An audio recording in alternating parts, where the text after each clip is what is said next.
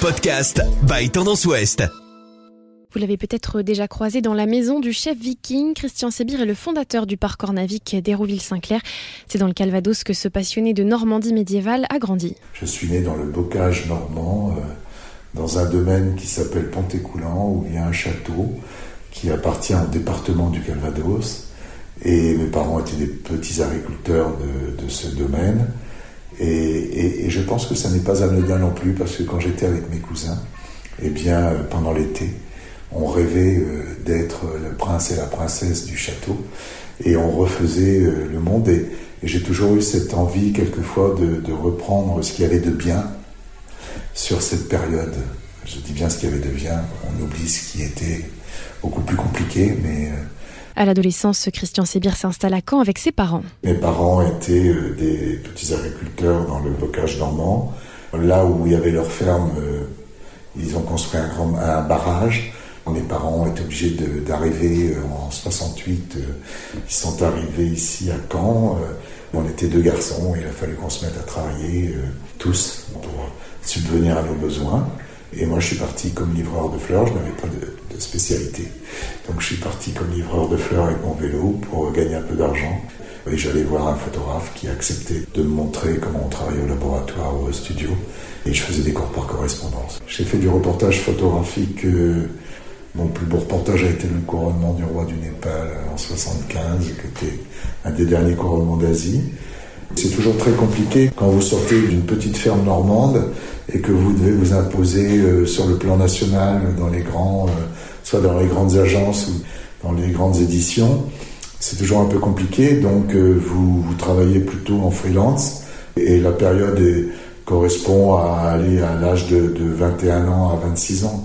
J'ai travaillé pour Jour de France, j'ai travaillé pour Stern, j'ai travaillé pour pour différents médias, oui. J'ai réalisé ce que je souhaitais faire. Et puis ensuite, euh, un mariage, ensuite, euh, il faut s'installer. Euh, vous n'allez pas continuer à barouder un peu partout. Donc après, je suis revenu en province, j'ai ouvert un, un, atelier photo à Caen.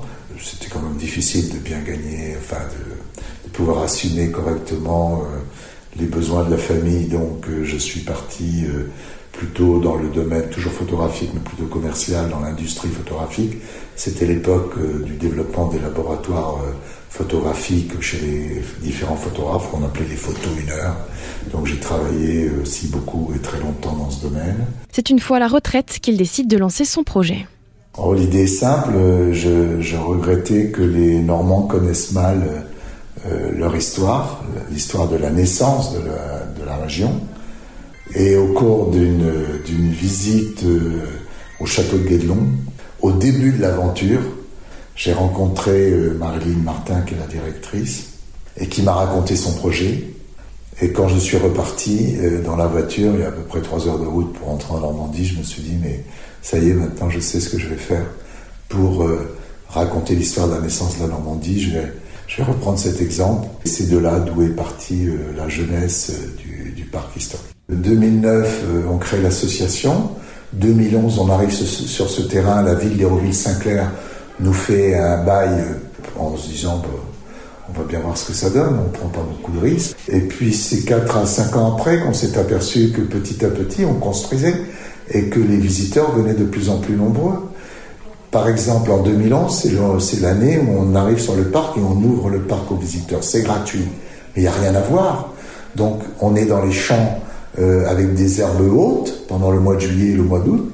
Je demande aux paysans du coin de venir me donner un coup de main et il, il fait des chemins, des allées euh, dans, les herbes hautes, sur les emplacements du, du village carolingien qu'on avait dessiné.